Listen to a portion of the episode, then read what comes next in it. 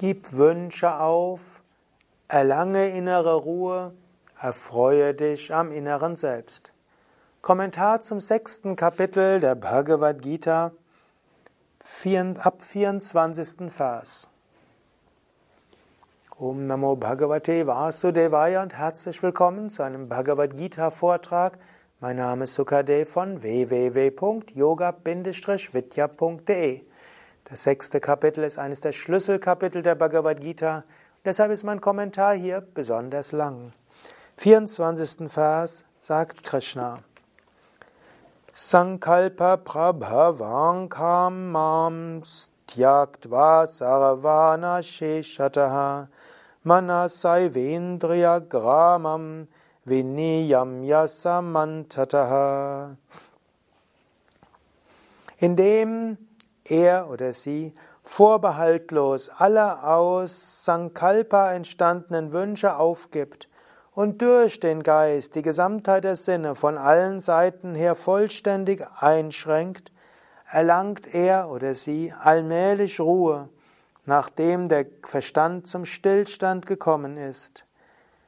Wenn der Geist dazu gebracht worden ist, sich im Selbst zu verankern, denkt er an nichts.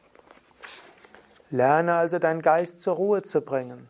Wir sind bei den Phasen, wo Krishna zum einen beschreibt, wie ist der Prozess der Meditation und zum zweiten, wie meditiert ein Gottverwirklichter. Und sagt hier, gib die Wünsche auf, vor allem alle, die aus Vorstellungen kommen, Sankalpa. Dein Körper hat auch Wünsche, Wunsch nach Essen, Wunsch nach Flüssigkeitaufnahme, Wunsch nach Schlafen, Wunsch nach Dach über dem Kopf. Das sind alles instinktive Wünsche fürs Überleben notwendig. Aber die Sankalpa Prabhavan, das heißt, und eigentlich Sankalpa Prabhavan Kaman, also die Wünsche, Karma, die aus Vorstellungen kommen, aus Überlegungen, Ideen, die gilt es alle aufzugeben, loslassen. Insbesondere wenn du meditierst. Löse dich von deinen durch Vorstellungen entstandenen Wünschen. Und dann löse dich für die Zeit der Meditation von allen Sinnen. Dann erlange Ruhe und dann bringe deine Gedanken zum Stillstand, verankere dich im Selbst. 26. Vers. Von jeglicher Ursache, die den ruhelosen und unsteten Geist wandern lässt, werde dieser abgezogen und nur der alleinigen Kontrolle des Selbst unterstellt. Hier erkennt Krishna an, angenommen, du setzt dich hin für die Meditation, sofort wird der Geist wieder ruhelos, er wird unstet, es gibt immer wieder irgendwas, woran du denkst. Heute ist das und das passiert, der und der hat das, das gemacht, morgen muss das und das sein. Löse dich davon und bring es wieder zurück zum Meditationsthema. Wieder wird der Geist dir irgendetwas sagen. Wieder gibt es etwas, über das du dich aufregst. Wieder etwas, wo du planst und Gedanken machst. Löse deinen Geist wieder. Bring ihn zurück zum Thema der Meditation. Nimm dir zu Anfang der Meditation vor, dass du so und so meditieren willst. Das ist die Technik, das ist die Weise und das Ziel sei Ruhe des Geistes, Erfahrung des Selbst, Erfahrung des Göttlichen.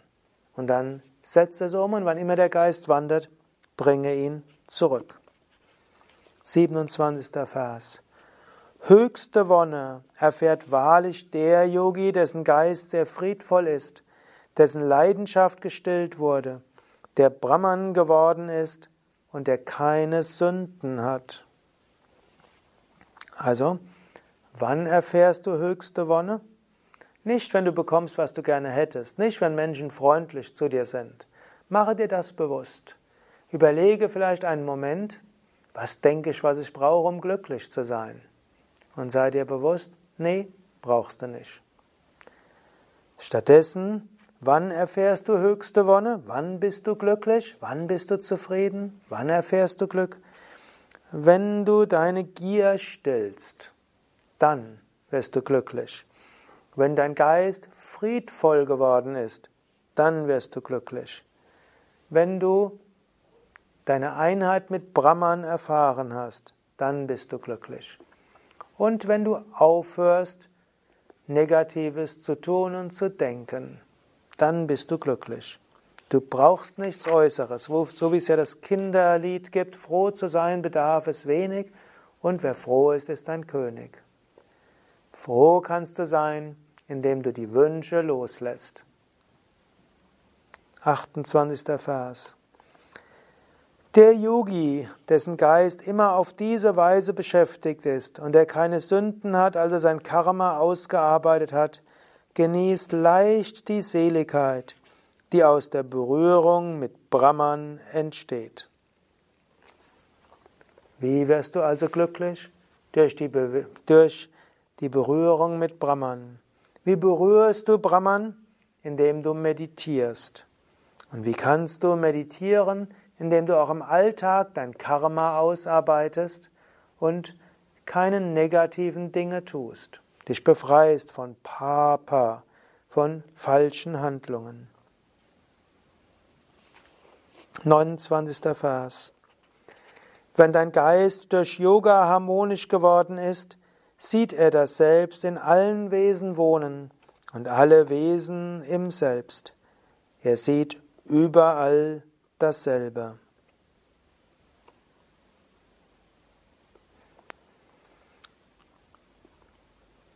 Wenn der Geist harmonisch ist in der Meditation, dann geht das auch im Alltag weiter. Du siehst, dass alle Wesen in Brahman sind und du siehst in allen Wesen das gleiche Brahman. Du bist in jedem anderen, so wie Jesus das auch ausgedrückt hat, ich bin in dir, du bist in mir. Oder wie Paulus gesagt hat, ich bin, aber nicht ich bin, sondern Gott ist in mir. Erkenne, Gott ist in dir, Gott ist in jedem anderen. Die Tiefe der Meditation strahlt aus, dass du das Göttliche auch in allen anderen siehst. 30. Vers. Wer überall mich und alles in mir sieht, kann niemals von mir getrennt werden, und auch ich werde nicht von ihm getrennt. Es gibt zwei Weisen, wie du diesen Vers interpretieren kannst. Gott, Krishna, spricht. Und du kannst sagen, hinter allem ist das Selbst und Brahman, hinter allem ist Gott, Krishna oder wie auch immer du Gott siehst. Oder du kannst es deuten, dass du selbst sagst, alles ist in mir, ich bin in allem und ich bin nicht getrennt von allem. Das höchste Selbst ist überall. 31. Vers. Der Yogi, der in Einheit verwurzelt, mich als das allen Wesen innewohnende verehrt, der weilt in mir, ungeachtet seiner Lebensumstände. In der Meditation erfährst du Gott so. Wenn du aus der Meditation herauskommst, siehst du alle Wesen im Göttlichen. Und dann sagt er, und egal was deine Lebensumstände sind, erfahre Gott als in allen Wesen innewohnend. Da kann es sein, dass du gerade Herausforderungen hast, weil dir die Wohnung gekündigt wurde und du schnell eine neue Wohnung suchen musst. Da kann es sein, dass deine Partnerin sich von dir getrennt hat und du jetzt Schwierigkeiten hast. Da kann es sein, dass dein Kind versetzungsgefährdet ist. Da kann es sein, dass du gehört hast, dass du trotz all deiner Yoga-Praxis Krebs hast. Da kann es sein, dass du plötzlich befördert wirst und außergewöhnlich viel tun musst. Da kann es sein, dass du ein neues Yoga-Zentrum gründen willst und sehr viel zu machen ist. Da kann es sein, dass du einen Unfall hattest und im, Krankheit, im Krankenhaus liegst und die Ärzte einen Kunstfehler gemacht haben. Passiert alles. Krishna sagt, ungeachtet deiner Lebensumstände, sieh Gott, die Gattin, das Göttliche, als allen Wesen innewohnend und verehre das Göttliche so. 32. Vers. Wer durch das Gleichsein des Selbst, o Arjuna, überall dasselbe sieht, sei es in Sukha, Vergnügen oder Dukkha, Schmerz, wird als höchster Yogi betrachtet. Du bist also der höchste Yogi, Parama Yogi, Parameshvara. Wenn du das Selbst in allen siehst. Und du siehst überall die Manifestation des Brahman. Und egal ob Sukha oder Dukkha, Vergnügen oder Schmerz herrscht, du siehst überall das Göttliche. Dann hast du das erreicht, was es im Yoga zu erreichen gilt. Du wirst, hast das höchste Yoga erfahren und verwirklicht. Hohe Ideale, nicht einfach umzusetzen, aber es ist es wert, danach zu streben. Wie du danach streben kannst, kannst du immer wieder überlegen. Und Arjuna wird im nächsten Vers Zweifel äußern, ob man das überhaupt umsetzen kann. Aber jetzt lies vielleicht nochmal diese Verse oder überlege dir nochmals, was das für dich heißt und was du, wie du das umsetzen kannst.